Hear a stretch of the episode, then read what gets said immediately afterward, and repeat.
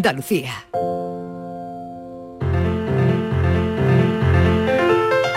La paranoia de la tarde. Hay que resolver la de ayer. Abrimos Ay, sí, hora. sí, a sí. esta hora son las 4 y 5 de la tarde. Y hay que resolver esa paranoia de ayer que quedó en el aire. Ay, quedó en el Madre aire mía, toda no. la noche pensando, Francis Gómez, cómo, cómo se resolvería. Bueno, pues fíjate, Estivali dijo que lo había resuelto. Sí, yo, no sé, era una cuestión de monedas. no? Era una cuestión de monedas. Pues eh, mira, Que el lo dinero se plante- le da muy bien. Lo planteo. lo planteo de nuevo, teníamos- De dinero y santidad en la mitad de la mitad. Eso decía mi eso abuela, ¿eh? De todas, últimamente estoy muy lista, ¿eh? Sí, sí, está Estoy- Bueno, sí. Hemos empezado el año y estoy Bien, de un bien, espabilado. está llegado tú Bueno. bien de la, de la pila. Bueno, Venga, pues vamos la a recordar la de ayer, si te parece, La Francis. cuestión era que Venga. tenía cuatro monedas, de un euro, por ejemplo, cuatro monedas, y tenía que colocarlas de tal forma que cada una de ellas tocara a las otras tres, que estuvieran todas en contacto de esa forma. Cada una tenía que estar en contacto con las otras tres. ¿Cómo podíamos hacerlo? Bueno, tuvimos un par de llamadas que no pudimos poner. Buenas tardes, soy Antonio de Sevilla. Hola, Antonio. A un cuadrado con las monedas y se toca todas entre sí. Mm, no. ¿No? Buenas tardes. Yo habría dicho eso, ¿eh? Hoy la Hola, Capito. demasiado fácil. Dime. Pues es muy fácil. Mira, coge tres monedas, la pone en triángulo pegada. Claro. Y la cuarta la pone encima de las tres y ya se tocan todas entre ellas. Exactamente. Eso Está sí. demasiado fácil. Eso, sí. ¿Eso era? Eso era, eso era, claro. Bueno, un momento, pero en un cuadrado yo estoy a favor del Claro. oyente que ha dicho lo del cuadrado. Pero hay una, eh, no se tocan cada una con las otras tres. Ah, Ah, bueno, ya, claro. bueno, cada una toca Claro, dos. claro, claro, vale, vale, vale. No he dicho nada. Bueno, ya está resuelto. Y además Bueno, resuelto. hay que reconocerle a nuestra amiga Estivali que sí que ella lo había resuelto perfectamente. Bueno, Claro. bien. Enhorabuena, El Martínez. premio, que va muy bien. mándamelo a la radio aquí a Sevilla. Vale, ya te lo mando mañana. Venga. El, el No sé premio si te llegará. No, no. es otra cosa de dinero que necesito que me eches una mano. A ver, Otra de vamos. dinero hoy. Bueno, Entonces Bueno, va, eso es dinero. fácil. A Chiquillo, estás como el tío Gilito. Venga, dale, No, venga. dale, que ya es estoy aquí el yo tío con la calculadora. que estoy. va a triunfar. Dale, ahora. que doy- estoy El tío Gilito, tenemos aquí. Eh, Venga, vamos. el Es que pongo yo mucho interés cuando habláis del dinero. Pues mira, Otras veces me despisto más. Veréis, yo es que estoy en duda de hacer de suscribirme a dos periódicos que no sé a cuál de ellos, porque veréis, me quiero suscribir al Mundo Mundial.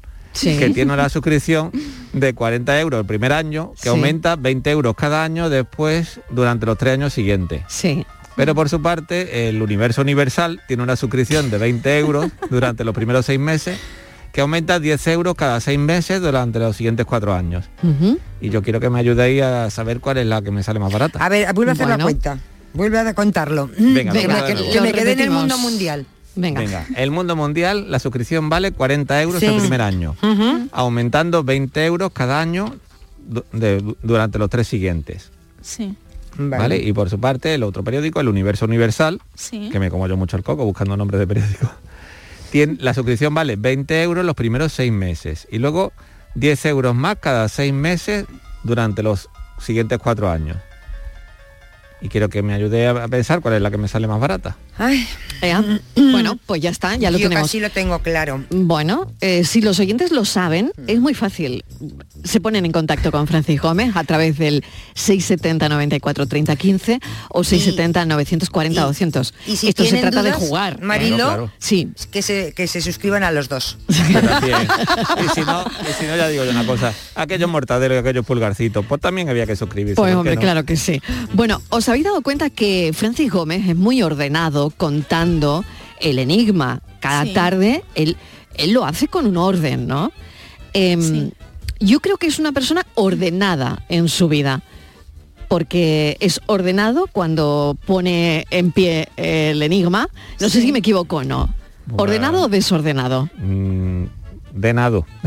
Yo creo que De desordenado. nada, de nada, de nada. no, Y no. Para mí es desordenado. Sí, No, no, no. Yo, para mí es que muy ordenado. Para mí no, la para mí es segunda vez que- desordenado. la segunda vez que repite el enigma ya no Cambia. no- cambia. Él siempre cambia ¿Sí? algo. Sí. Claro, No, no, eso no. no es una persona ordenada. Claro que no. Ya, oye, pues para mí yo, No, yo dice una cosa, pim, pam, pam, pam, y... Yo lo no. que pasa es es que muy lo, limpio, ¿eh? lo intento, muy limpio, muy limpio, muy limpio, me, lavo todos los meses, me haga falta no, eso es una cosa... No tiene nada que ver, y además ahorro agua que siempre utilizo la misma. Bueno, esto me lleva al café de las 5 de la tarde.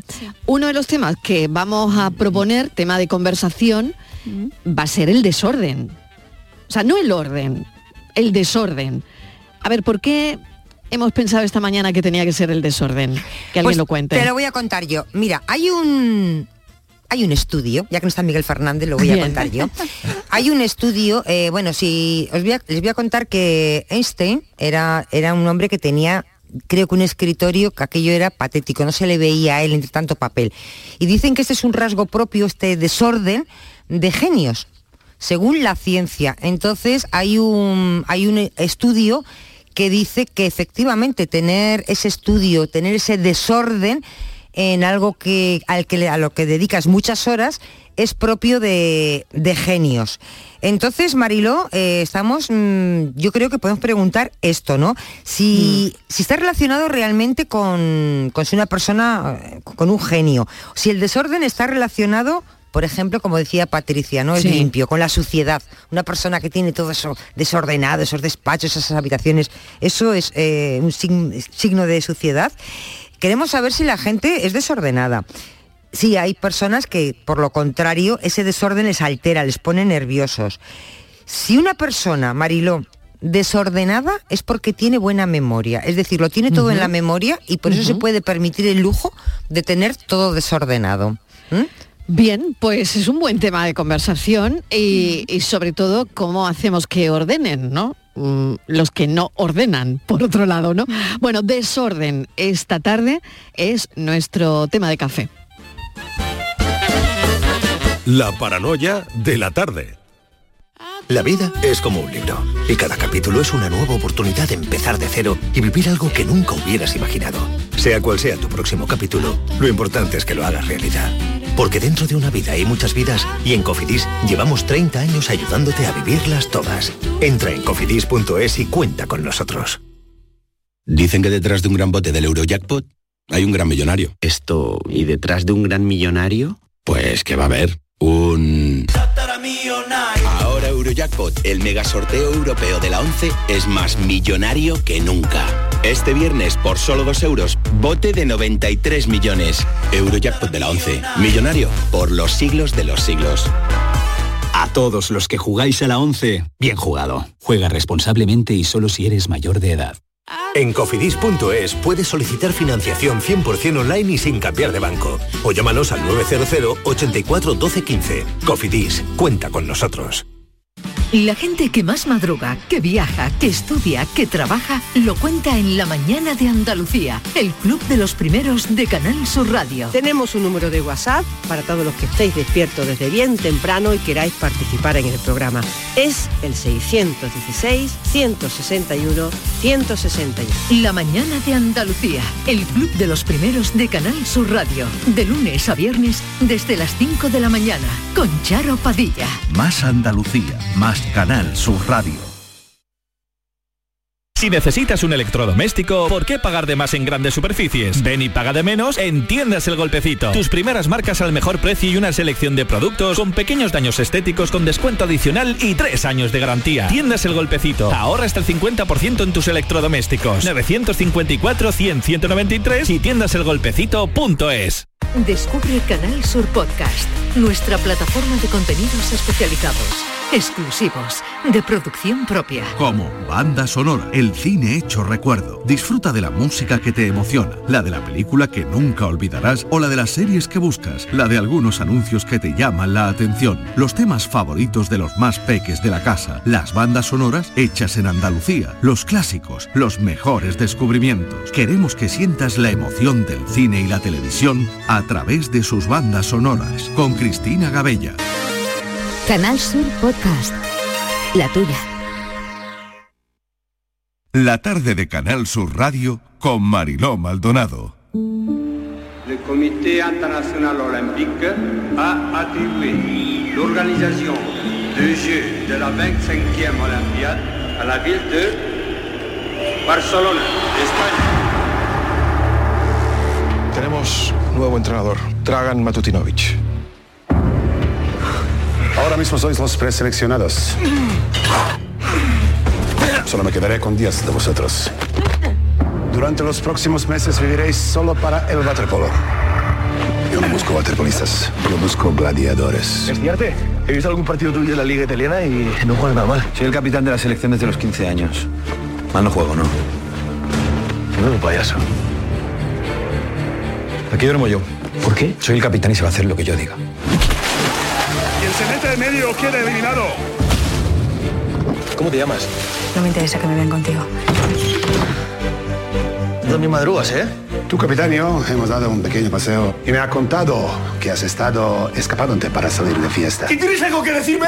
¡Me lo dices a la puta cara! Esto no es un patio de instituto. 42 segundos es una peli que habla del pasado deportivo de Pedro García Aguado, que es mítico, aunque muchas personas, eh, la mayoría de la gente joven, no conocen a Pedro García Aguado por ese pasado deportivo, sino más bien por su perfil muy mediático en programas de televisión y luego también pues como persona que, que da charlas y que habla abiertamente de un montón de cosas, de su experiencia. Pedro, bienvenido, gracias por acompañarnos, un placer como siempre. Hola Marilo, ¿qué tal? Muchas gracias. Muy bien. Sabemos que vas a estar esta tarde en Alcalá de Guadaira dando una charla en la caseta municipal que está orientada a madres, padres, hijos de cualquier edad eh, y que tiene que ver precisamente con lo que estábamos hablando, que no es otra cosa que enfrentarnos de alguna manera a la vida, ¿no? Bueno, sí, al final eh, el paso por esta vida ¿no? nos va dejando aprendizaje, nos va Claro. dejando huellas, nos va dejando muchas cosas. Y en mi caso, pues bueno, gracias al deporte aprendí muchas cosas, luego también cometí muchos errores, me recuperé de esos errores, ¿no? Desarrollé una enfermedad que no está demasiado bien vista, ¿no? Y menos en los entornos como en el que yo me movía, que era el deporte, que es la adicción. Y bueno, también aprendí mucho sobre adicción y desde hace ya casi 20 años pues me dedico a ayudar a familias a, a mejorar la convivencia dentro del ámbito del hogar y sobre todo a prevenir para que chicos y chicas no caigan en, en las redes de, de la adicción. Pedro, ¿con qué te encuentras en, en tu día a día? Es verdad que estamos pasando una pandemia, bueno, los últimos coletazos esperemos, ¿no? Pero Sí. hay cosas que, que han cambiado en, en nuestra vida, ¿no? Mira, yo te diría, Marilo, la peor pandemia que, que existe es eh, padres y madres que hacen todo lo mejor que saben para educar a, sus hijos, para educar a sus hijas, pero por lo que sea el resultado que, que obtienen no es el esperado y obtienen pues eh, mal comportamiento por parte de estos, eh, actitudes de riesgo, consumo de sustancias, sobreexposición a las pantallas. Y entonces lo que me encuentro son familias muy desesperadas, ¿no? Que dicen, mira, lo he hecho lo mejor posible y, tengo a mi hijo, tengo a mi hija que además está sufriendo, ¿no? Y, queremos ayudarle, entonces nos piden mucha ayuda y lo que también encuentro es muchas personas atrapadas en, las redes de las drogas. Aquí en, Los Rosales, donde vivo ahora, hay una comunidad terapéutica que se llama Instituto NOA, que desde hace cinco años está ayudando a muchísima gente. Ya te digo, antes de la pandemia pues había 20 pacientes ahora tenemos 60 pacientes ingresados. O sea que, que lamentablemente es un tema que va en aumento y ya no solo es necesario drogarse para desarrollar adicción, sino que existe la nueva tipología que son las adicciones comportamentales que dice la Organización Mundial de la Salud y son todas aquellas que tienen que ver con el uso o el uso de las tecnologías, además de la ludopatía, las compras compulsivas, la pornografía, etcétera, etcétera. Entonces, esa es la sociedad un poco que yo me encuentro y con la cual tengo que lidiar cada día e intentar minimizar el daño lo más posible. ¿Y de qué hablas, Pedro? ¿Qué le dices a los padres? Porque, bueno, es verdad que te formas como terapeuta de, de alguna manera, ¿no? Para, para poder canalizar bastante bien tu, tu experiencia. Sí. Aparte, Sí. bueno, pues tienes hijas también, ¿no? Pero, eh, bueno, ¿cómo, ¿cómo les cuentas a los padres que, eh, que el móvil se ha convertido en una herramienta peligrosa y adictiva? Bueno, ser padre de dos hijas ya de 24 22 años ha Mm. sido uno de mis mejores aprendizajes, la verdad. Claro. He tenido que vivir con todo esto y lidiar con todo ello para hablar desde esa experiencia, ¿no? Y luego aparte, pues con cursos de formación como el de experto. No es bonito el título, pero es que es tremendo que tenga que ya existir un título así, el de experto en violencia filoparental, que lo estudié en la Universidad Pablo de la Vida de Sevilla. Y bueno, pues yo les cuento a, a- a padres y madres que a veces no les gusta lo que les cuento. Como bien has dicho, yo hablo de una forma que a veces no gusta, pero es que es la forma en la que yo pienso que hay que mirar a veces las cosas, ¿no? Y es que papás y mamás tenemos una responsabilidad muy grande. Y esa responsabilidad, como decía el tío de Spiderman, un gran poder, que es traer un hijo a este mundo, en el caso de Spiderman se lo decía por, super- su- por sus superpoderes, conlleva una gran responsabilidad. Y esa gran responsabilidad de ser padre o madre tiene que conllevar pues, unos modelos educativos acertados que lleven a nuestros hijos y a nuestras hijas a, a- a crecer con un apego seguro, coherente, con un amor ordenado, para que el día de mañana puedan valerse por sí mismos y por sí mismas. Y en ocasiones me encuentro papás y mamás que por lo que sea, porque yo no les culpo en absoluto, no tienen esa capacidad de acompañar de esa forma segura a sus hijos y a sus hijas y por eso se producen esos comportamientos, esa mal utilización de las redes sociales, porque regulamos estos, regalamos esos terminales a edades muy tempranas, pero lo estamos utilizando también como si fuera el sonajero del siglo XXI, Mariló, se lo damos sí, y no me sí. molestes, ¿verdad? Sí, Entonces en es ese rato yo ya estoy haciendo mis cosas y claro, mi hijo o mi hija puede ser autodidacta, pero puede ser que, que no aprenda bien. Lo vemos Entonces, cuando sería- vamos a un restaurante, Pedro, por ejemplo, ¿no? Claro, que eh, el niño pequeñito no deja comer a sus padres eh, y está con el móvil en el carrito, por ejemplo, ¿no? Claro, Pero esto lo hemos hecho todos, es decir, que no es culpabilizar a nadie ni a ningún padre madre, es que esto lo hemos hecho. Yo Es- ojalá me encuentre algún padre que me diga, mira, no, yo mm, no educo a mi hijo así. Yo creo que la mayoría, todos hemos dado en un momento determinado a nuestro hijo el móvil para que viese dibujitos, para que, en fin, creo que, que voy a cada poner uno... en plan hermano mayor contigo, ¿eh? Sí, no me ¿no? vale. Vale, que vale, lo hayamos pues hecho todos, no ya- me vale. No, es no, decir, no, que lo es verdad. hecho todos no sí, está bien. sí, no está bien, pero lo hacemos. Claro, Lo hacemos. claro, porque nuestros padres, cuando te- nos portábamos mal, pues o se levantaban, nos prestaban atención, nos corregían, a veces evidentemente, y también hablo de eso esta tarde, ¿no? De los modelos autoritarios Claro, educativos, ¿no? claro. Que, que tampoco son los que los que los, los mejores, ¿no? Para obtener un buen resultado en la educación de tus hijos, porque además educas desde el miedo, desde la culpa, desde el chantaje, la amenaza y el castigo. Entonces, aunque lo hayamos hecho todos, porque es cómodo que nos dejen comer, Eso lo es. que se debería hacer es levántate, preste la atención, pues no quiero comer. pues- Totalmente de acuerdo. pues para eso los traemos, ¿no? No para Claro. que un móvil nos los anestesie y los deje adormilados mientras Totalmente de acuerdo. Pero Pedro, la realidad, que es verdad, que no, mm, mal de muchos, consuelo de tontos, es verdad, pero Hmm. que la realidad es que, mm, bueno, lo tenemos ahí al alcance de la mano, se hace y Claro. en ese momento, oye, no, no te tienes que sentir mala madre porque le has dado a tu hijo el móvil. En ¿no? absoluto. Claro. Ojo, no nos vayamos a los extremos. Es Claro, decir, hay momentos en los que nos ha venido muy bien estas nuevas tecnologías, pues para desahogarnos un poco, ¿no? En el Mm. sentido que estás diciendo, ¿no? No hay que sentirse Mm. ni mal padre ni mala madre, porque en algún momento, lo malo es eso, es en algún momento, no siempre, ¿vale? Claro. Si lo hacemos siempre, estamos haciendo una dejación de funciones en el teléfono o en el terminal móvil o en la, o en la tablet para que vea dibujos. Entonces, vamos a hacer una combinación de cuándo podemos o debemos eh, dejarles el teléfono pues para que tengamos que hacer o tenemos que hacer otras obligaciones o atender otras obligaciones. Pues imagínate también, si tienes tres hijos, pues a lo mejor a uno tienes que dejar el móvil, a otro le tienes que prestar atención, a otro tienes que tener, tener cuidado que no se tire Mm. del sofá y se abra la cabeza, ¿no? Pues Mm. todo ese tipo de cosas son las que yo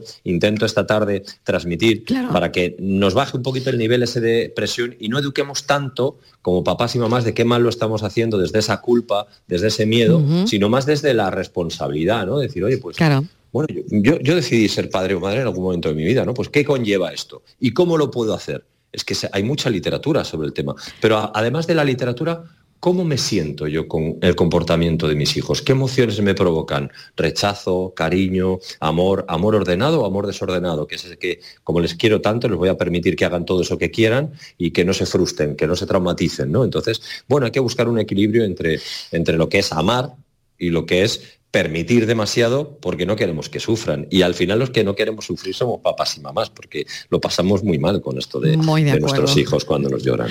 Muy de acuerdo, Pedro, muy de acuerdo. Eh, bueno, yo, yo no sé, a veces una se pone en esa situación de mm, cómo me hubiesen educado a mí. Claro, y, Sí. y- y- o cómo me han educado a mí eh, de la manera que yo educo a mis hijos, ¿no? Eh, Hmm. El cambio, desde luego generacional, es abismal. Como mis padres me educaron a mí, a como yo estoy educando a mis hijos. Pero otra pregunta es, Hmm. ¿qué hubieses, por ejemplo, tú pedido de tus padres? Eh, ¿Qué habrías pedido de, de esa educación? No sé si en tu caso tú habrías pedido algo concreto o si nos Ujú. hacemos esa pregunta a veces. ¿Yo qué habría pedido para mi educación? Pues mira, yo, eh, debido, que también lo cuento esta tarde, ¿no? Una situación de un divorcio traumático, una separación por aquellos años, nada en positivo, pues les hubiera pedido a mis padres, eh, que ellos tampoco lo tenían, por eso no, no se los pedí, no me lo dieron, esa educación emocional, es decir, cómo enseñar a nuestros hijos, primero nosotros, como papás y mamás, a entender qué sentimos, ponerle nombre a esas emociones, distinguir entre una emoción y un sentimiento, saber que una, emoción- se regula de una manera y un sentimiento se regula de otra. La emoción se regula desde lo físico, el sentimiento se regula desde lo racional.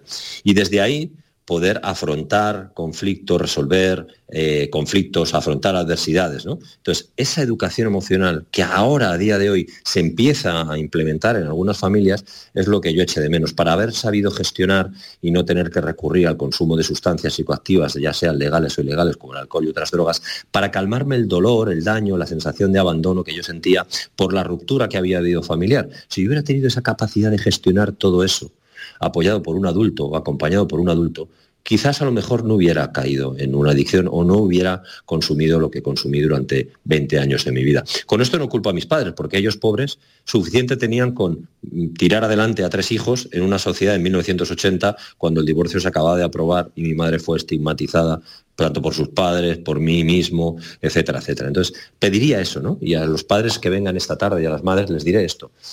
Entrenémonos, eduquémonos emocionalmente para poder ayudar a nuestros hijos y nuestras hijas a que se regulen y entiendan qué les pasa, qué sienten, para desde ahí poder afrontar esos conflictos que van a tener y esas adversidades que van a tener que superar, como nos ha pasado a todos. Qué interesante esto que dices. ¿Tú cuándo llegas a ese punto? ¿Cuándo, ¿Cuándo descubres todo esto? Porque he empezado con la película 42 segundos, eh, donde, bueno, eh, realmente es que es alucinante, ¿no? Ver con lo que con lo que tienes que lidiar con un campeonato, o sea, con unas olimpiadas, unos Juegos Olímpicos, en la selección española de waterpolo, donde probablemente eh, esa selección tampoco estaba preparada para una competición así, donde os cambian el entrenador, donde eh, bueno, vives un, un- bueno, un, un auténtico y yo creo que más que estrés, ¿no? Eh, para, para un chico de tu edad en aquel momento, ¿no? Esos momentos de tensión, el sufrimiento, por otro lado la ilusión, ¿no? De, de- Claro. En fin, yo creo que vaya mezcla, vaya carrusel de, de emociones, ¿no? Para una persona joven. éramos jóvenes, muy, muy, muy ilusionados y, y que dimos eh, media parte de nuestra vida ¿no? para, para conseguir esos objetivos deportivos.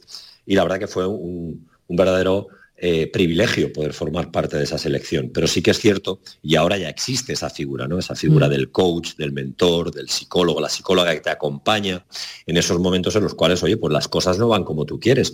Y gracias a esa selección y al deporte yo aprendí el principio de realidad que le expliqué a mis hijas, hijas mías, mm, por mucho que ellos quieran, las cosas no van a ser como queréis, ni van a llegar de la forma ni en el momento que queréis. Con lo cual ahí va a aparecer una cosa que llama frustración. Y vamos a ver cómo gestionamos esa frustración.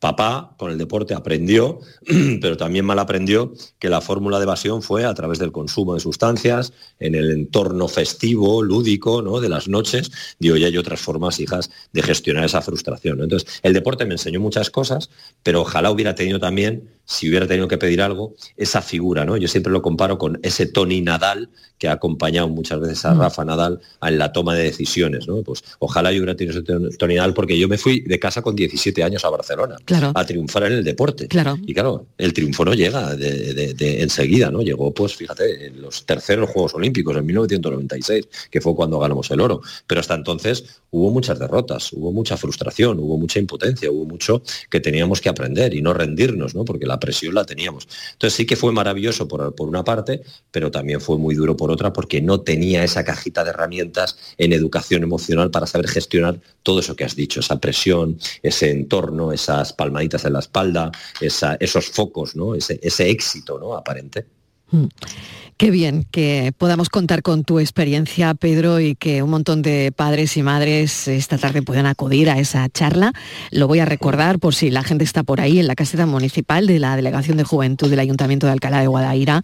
Y, y nada, en Sevilla, y muchísimas gracias por esta charla. Qué bien viene, qué bien viene, desde luego, eh, recordar determinadas cosas de vez en cuando. Pedro García Aguado, muchísimas Muchas gracias. Gracias a ti, Manelo. Un abrazo. Un abrazo enorme, cuídate.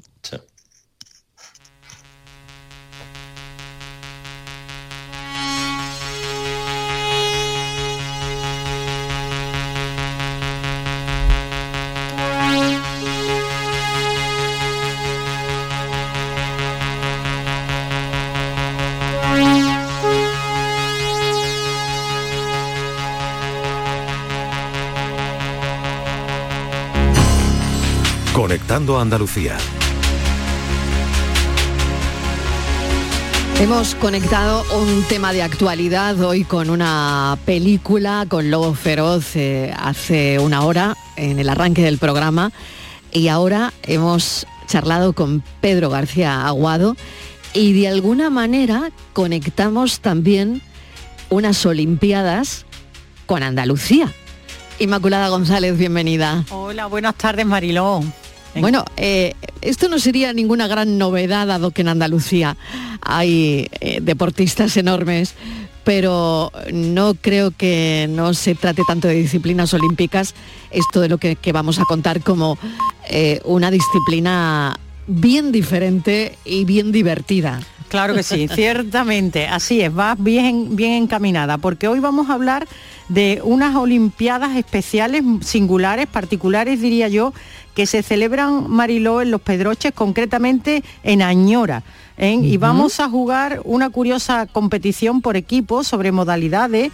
Fíjate qué cosa, de juegos tradicionales, es decir, de eh, aquellas cosas, aquellos juegos que eh, nosotros eh, jugábamos cuando éramos pequeños, que se han recuperado de la cultura popular con el objetivo de que pues de mantenerlos vivos y de garantizar su transmisión a las generaciones futuras. Que eso está muy bien. Como el, al pasar la barca, por ejemplo. No Me sé. dijo el barquero, sí. Las niñas bonitas. Aunque ya, claro, aunque ya me- no va bien, pero bueno, no va bien, eh, pero eh, esto bueno. era en, la época en la que era, ¿no? Claro, yo siempre digo que hay que mirar el pasado con los ojos de entonces. Sin duda. ¿Eh? Eh, que si Sin no, no tendría mucho sentido. Claro. Pues eso, efectivamente. Pues mira, aquellos juegos que llenaban la- las calles y plazas, que seguramente tú, ¿tú salías a jugar a la calle? Sí, Pues sí, sí, yo sí. Yo también, Sí. yo también. Al Eh, jardín de la abadía. Eso, pues yo salía a jugar y además me gustaba Eh. mucho jugar en la calle y con Mm. amigas. Bueno, ¿y por qué el ayuntamiento de eh, Añora, de este pueblo de la provincia de Córdoba, eh, decide iniciar estas Olimpiadas eh, rurales? Pues lo hace eh, pensando en un libro que ellos mismos, que el propio ayuntamiento de la localidad de Añora publica, que recogía los juegos antiguos y entonces tuvo tal éxito que se preguntaron caramba, ¿y por qué no recuperarlos e implicar, hacer eh, esos juegos, implicar a cuantas más personas mejor y llevarlas a cabo? Qué bueno, ¿y en qué consisten exactamente? ¿Cómo son esas Olimpiadas, esos juegos? Pues mira, Mariló, son unas Olimpiadas porque tienen un montón de disciplinas, de clases, clasificatorias, no les falta un detalle. Pero se lo hemos preguntado y nos lo explica muy bien Antonio Luis Caballero, que es un técnico de turismo del Ayuntamiento de Añora, que nos cuenta con mucho cariño además cómo son y cómo se celebran estas Olimpiadas. Bueno, pues como tú bien has explicado, pues una competición donde participan 48 equipos durante todo un fin de semana, que lo iniciamos con el desfile inaugural y durante desde el viernes hasta domingo se van desarrollando las pruebas una tras otra, ¿no? Comenzamos eh, con la prueba de apiola, un juego tradicional en el que unos componentes se van saltando a otros y vamos pasando por los distintos juegos como subir la cucaña, el tirar del garrote, tirar de, de la soga, el pingané, los mizos, carrera de saco, así hasta llegar a, a los 16 juegos tradicionales. A mí me tenían prohibido jugar a piola porque la primera vez me torcí un tobillo y me liaron la grande. Pero yo recuerdo, Inma, que sí me encantaba, por ejemplo, jugar al guiso. ¿Tú te acuerdas? ¿El guiso qué era? ¿El piso? El guiso, no sé si tiene otro nombre también, pero es como unas casillas Sí, que ah, en el- tú tirabas, eh, tirabas en la arena numeradas, dibujada. nu- exactamente dibujadas, Sí, unas sí. casillas dibujadas y tirabas mm, una, Una- piedrecita al exactamente. uno, al dos, seis Sí, sí. casillas, creo que tenía. Sí, sí, pues el piso. el guiso lo eh, llamaba yo, pero eh, no lo sé. pues, el piso vosotros. eh, nosotros en Huelva el Vale. piso. Sí, sí, a mí me gustaba mucho también el elástico. Y el elástico, El claro, elástico. claro. Y, y la lima, lo que pasa que luego yo he pensado que lo de la lima era un poco peligroso, ¿eh?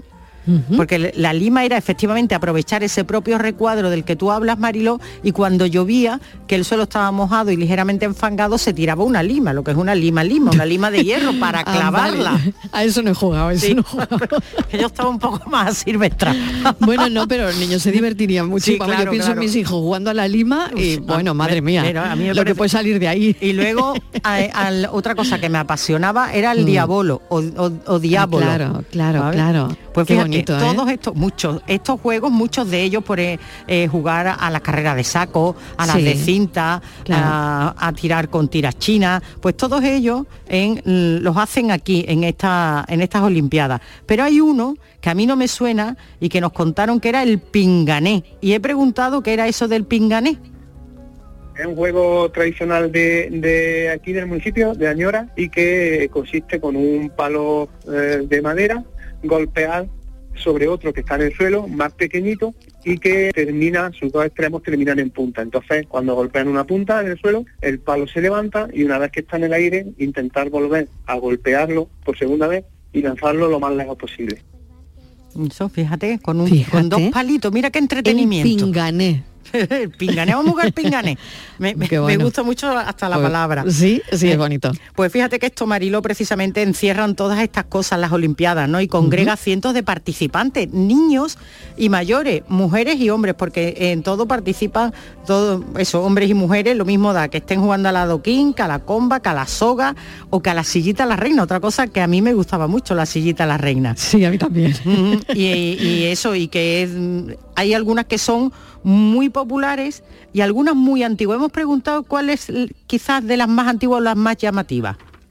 algo que realmente no es un juego eh, tradicional, pero que sí surge de una de una práctica tradicional, como es el porteo de cántaros, ¿no? Eh, se nos ocurrió incluirlo como para como una muestra más también de, esa cultura popular, ¿no? De, cuando se iba a las fuentes a por el cántaro y las mujeres pues eran capaces de, de llevar un cántaro en la cabeza sin, sin apenas tocarlo, ¿no?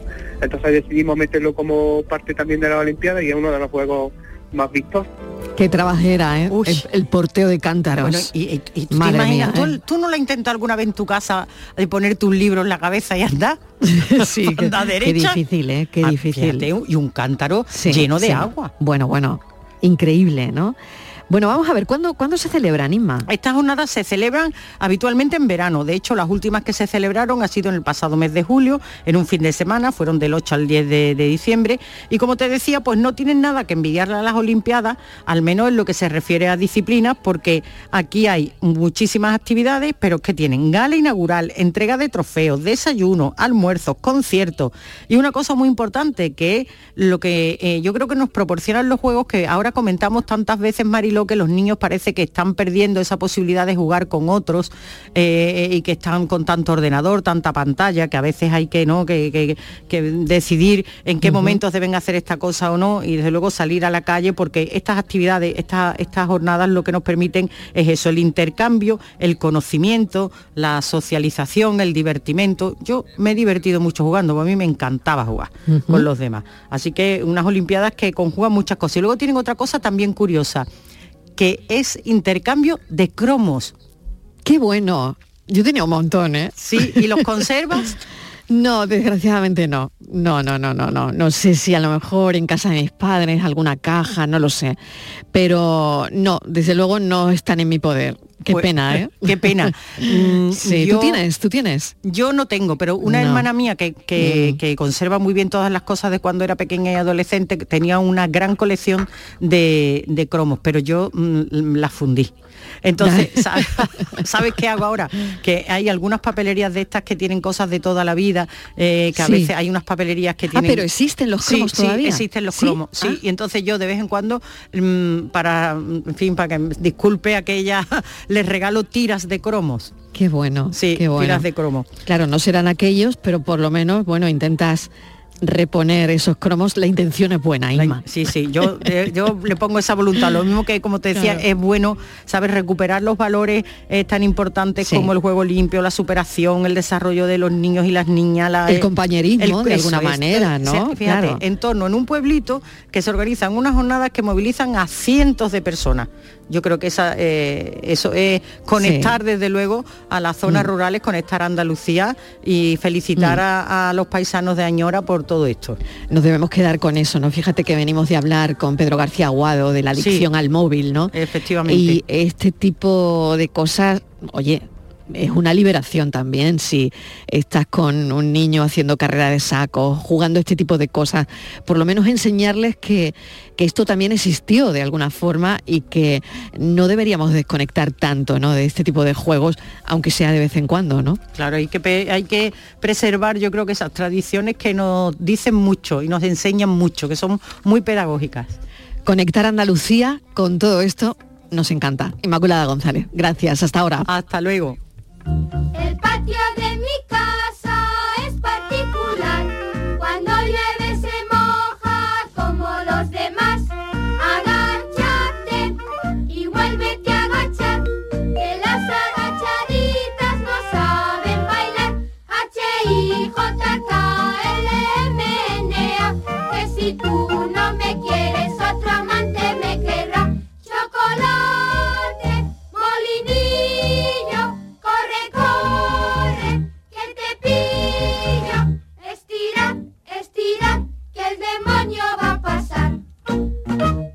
La tarde de Canal Sur Radio con Mariló Maldonado.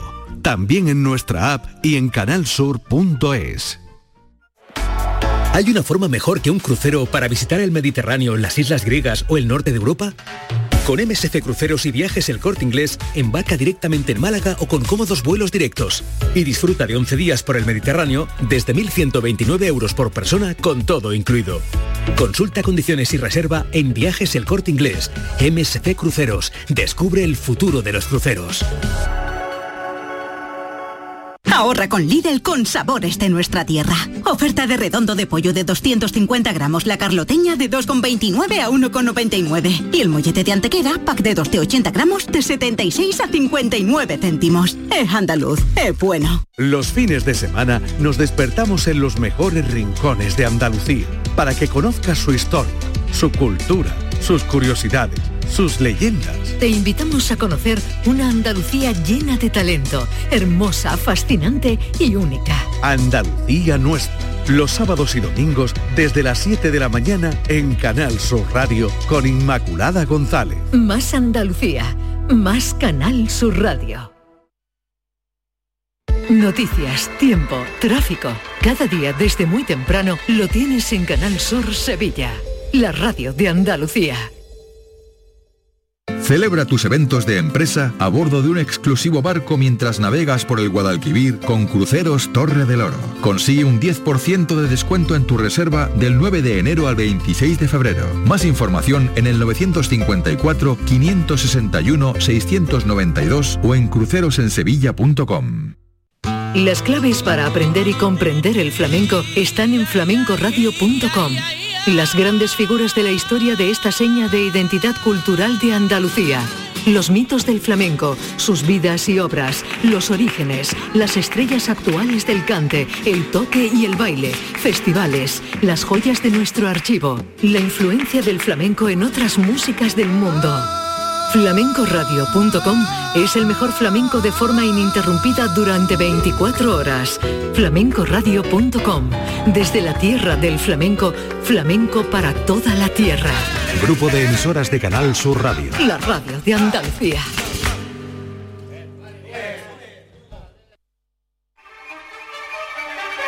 La tarde de Canal Sur Radio con Mariló Maldonado.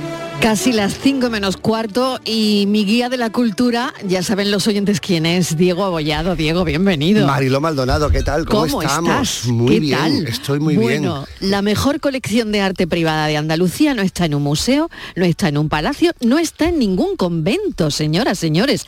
Es probablemente la única colección de arte del mundo que se visita y se contempla con una copita en las manos. Mira qué bien. ¿Dónde me vas a llevar? Pues Diego fíjate, ya- mira la guitarra esa ya que ha puesto Fran nos está dando Qué bonito, pistas, ¿eh? Ya Venga, eso un nos está finito, dando un finito, moradito de Jerez, un finito. Pues y- y, efectivamente. una gran obra de arte enfrente. Además es verdad que mejor que, que mejor que eso, ¿verdad? Pues- Oye, beber pues- con moderación, como siempre. No, no, claro, claro. Y además, eh, es- además no es beber cualquier cosa, es beber un, beber un, un jerez, además concretamente de esta bodega, donde está esta, esta magnífica galería de arte, es realmente mm, una experiencia mm, increíble porque son vinos viejos todos lo que vamos a beber. Ahí no hay vinos nuevos, son todo lo que se llaman jereces viejos, que están hechos con madre de vinos muy antiguos y, y son unos vinos especialmente, mm, especialmente mm, pues eso, con, con- con toda esa antigüedad que tienen. Y ¿Y qué vemos? pues lo que, pues lo que vemos es, como tú bien decías antes, probablemente una de las mayores colecciones de arte mm, eh, que, hay en, en España en manos privadas y, y- y desde luego la primera de Andalucía. Eh, vamos a ver un paseo por la pintura española desde el siglo XIV hasta el, hasta el siglo XIX. Ahí vamos, vamos a ver a, a- a un- va- vamos a ver obra del Greco, vamos a ver obra de Murillo, vamos a ver obra de Zurbarán, mm, Goya, dos imponentes Goyas que ocupan media bodega. No me digas. Sí, sí, sí, es increíble. Es, es desde, desde O luego. sea, o sea, Goya preside la bodega. Eh, prácticamente, no, no uno, Ah, sino bien. dos, dos, dos Goyas, dos Dos retratos, Goyas. un- dos retratos magníficos de uno de, de Carlos IV y, y de María Luisa de Parma, de la reina. Eh, es desde luego una obra, es una experiencia de verdad que, que increíble. Yo la recomiendo muchísimo porque Claro, fíjate que la gente ahora habla de experiencias, Diego. O sea, claro, cuando, por eso. claro, tanto a la hora de ir a un museo como ver bodegas, ver lo que sea, la gente quiere experiencias, ¿no? Pues efectivamente, y, y es una experiencia única, claro, porque fíjate lo bien, lo bien que queda además, que pues, en principio, en una bodega, una galería de arte como esta, quiero decir, unos cuadros además, como te digo, son cuadros de una calidad extraordinaria, con un peso histórico en la pintura española además, quiero decir, histórico en la historia del arte.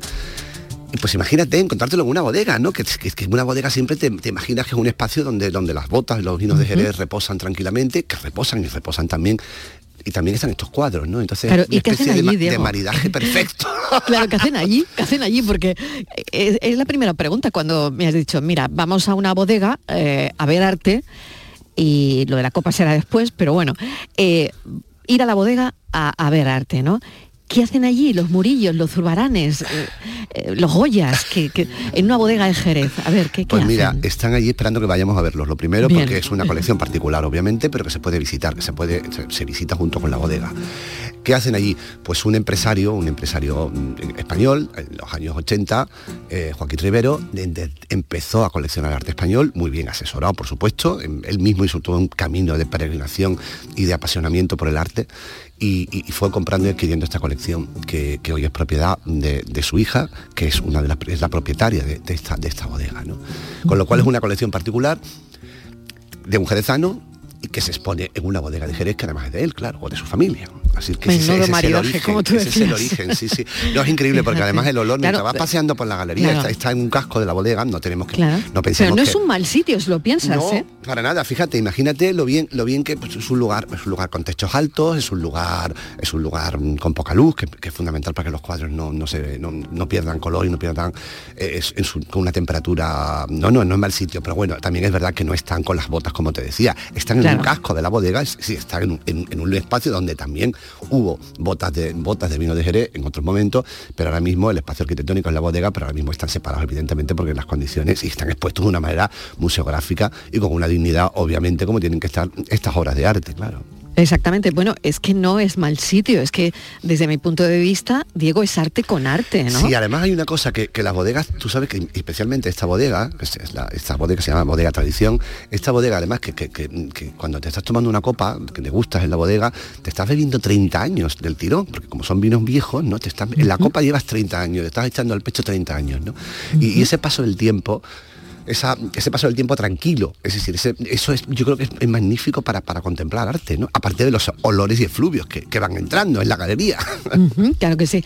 Mm, ¿Cómo se forma esta colección? Porque es una de las más importantes ahora mismo del país, eh, colección privada, me imagino, ¿no? Sí, efectivamente, Joaquín Rivero, como te digo, fue un empresario que en los años 80 empieza a, a- empieza a coleccionar a- a obra de arte, espe- especializándose siempre en obra de arte español.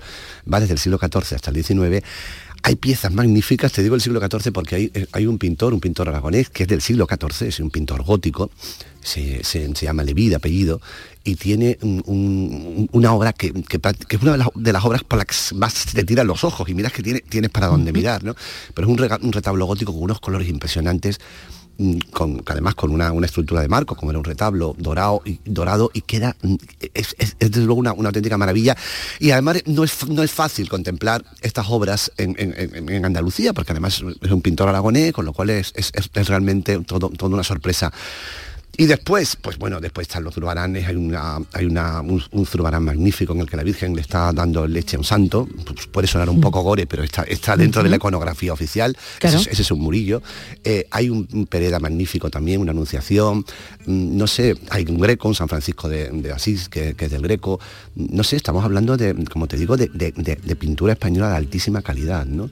Y como te digo, este señor que fue Joaquín Rivero, se, se aficionó, empezó, pues me imagino que empezaría comprando arte también como, como una forma de inversión al principio, pero de repente se, apasionó tanto por la pintura que además ya mm, también compró, fue adquiriendo una cantidad de obras también, de, de obras de, de libros, de bibliografía, ¿no? que también están, que también es- están en la bodega, ¿no? No, se, no, se, no, se, no se muestran, pero están ahí abiertas para especialistas. ¿no?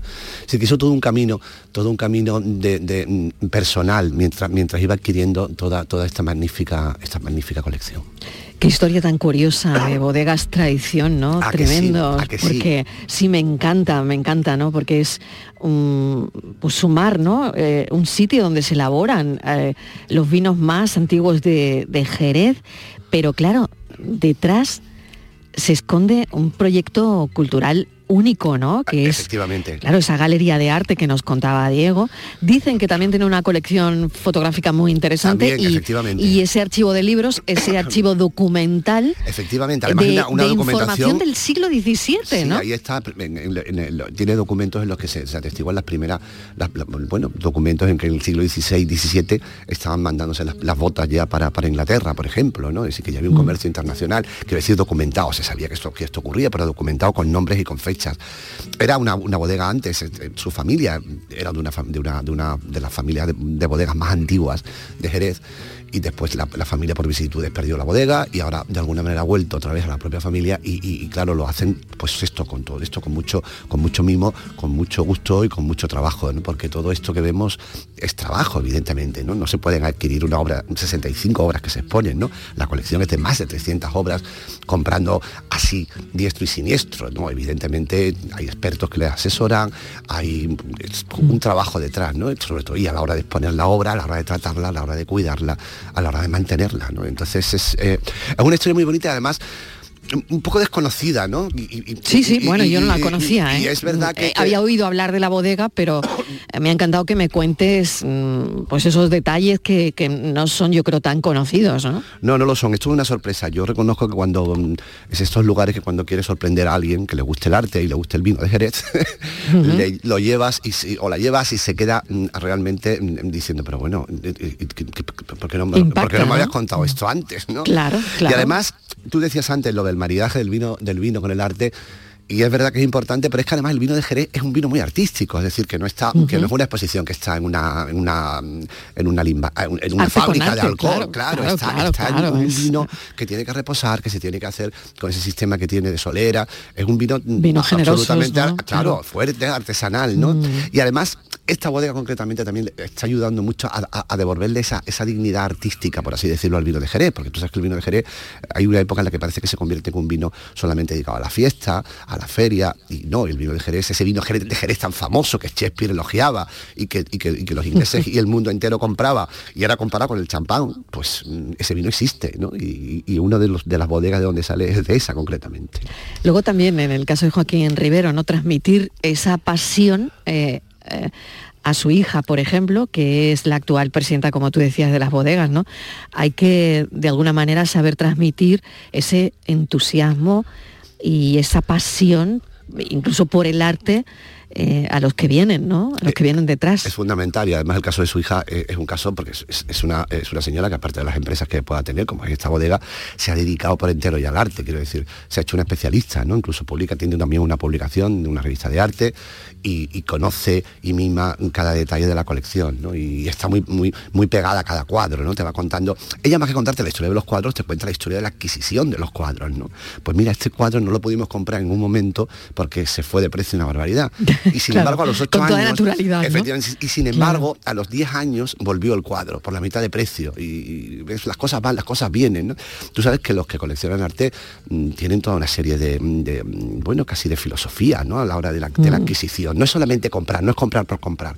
Quien colecciona arte sabe que lo que, lo que, tiene entre manos es algo, es algo, es algo mucho más importante, ¿no? Y, y entonces están llenos de tics, están llenos de, de, de, de- Mm. de- de momentos como que, que- que viven con intensidad unos momentos a lo mejor que para nosotros sería simplemente la adquisición de algo, ¿no? Y, y no, y es muy interesante también verlo, ¿no? Verlo así de cerca. Pues mil gracias, Diego, porque Pues nos has abierto y- todo un mundo, ¿no? por- Bodegas pero- sí, Tradición, pero donde te voy a decir una no cosa, solo ¿eh? tienen un tesoro etnológico, sino también eh, Artístico. Bueno, pues artístico. efectivamente.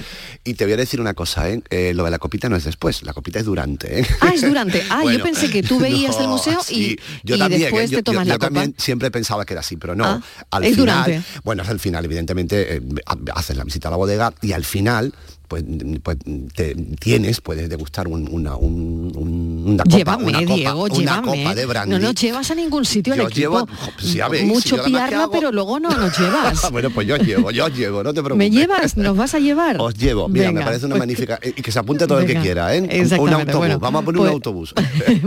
Pues vamos a poner un autobús para hacer una excursión. Eh, como decía, la copa es durante. Sí, Y evidentemente. eso está muy bien. Eso está estupendo, claro, porque tú sabes lo que es estar, estar saboreando un Muy brandy. Un brandy terriblemente añejo, como te digo, que te estás bebiendo 50 años Claro. y contemplando, Claro. contemplando esto, eso es eh, realmente, por eso te he hablado de experiencia, ¿no? Es Bueno. toda una experiencia. Totalmente, mil gracias por traernos esa experiencia, eh, una bodega que tiene la colección de arte privada de Andalucía, pues de las mejores, que no está pues eso en un museo, ni en un palacio, ni en un convento, está en una bodega y pensamos que es buen sitio. Gracias, un beso Diego, Diego Abollado. Gracias a vosotros.